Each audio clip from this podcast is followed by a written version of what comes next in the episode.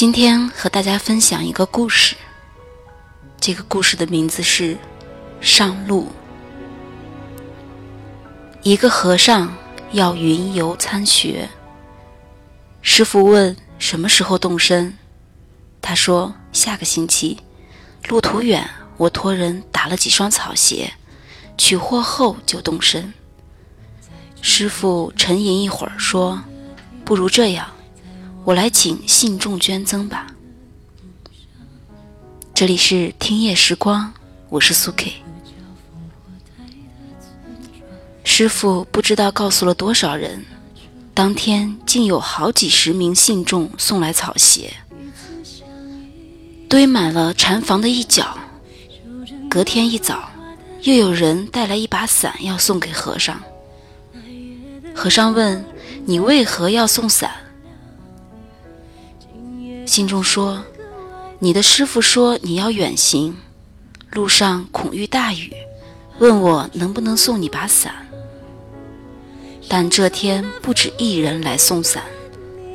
到了晚上，禅房里堆了近五十把伞。晚课过后，师傅步入和尚的禅房，说：“草鞋和伞够了吗？”“够了，够了。”和尚指着堆在房间里小山似的鞋和伞，“太多了，我不可能全部带着。”师傅说：“这怎么行呢？”天有不测风云，谁能料到你会走多少路，淋多少雨？万一草鞋走穿了，伞丢了怎么办？师傅又说：“你一定还会遇到不少溪流。明天我请信众捐粥，你也带着吧。”和尚这一下明白了师傅的用心，他跪下来说。弟子现在就出发，什么也不带。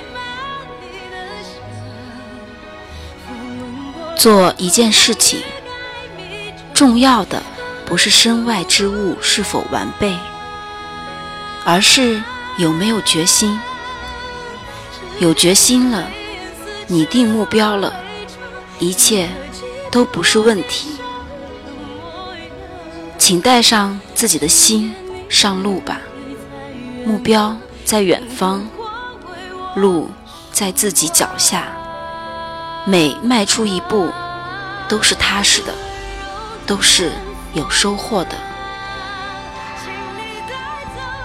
这里是听夜时光，我是苏 K，我会在这里一直等你，用你的故事温暖河东运城。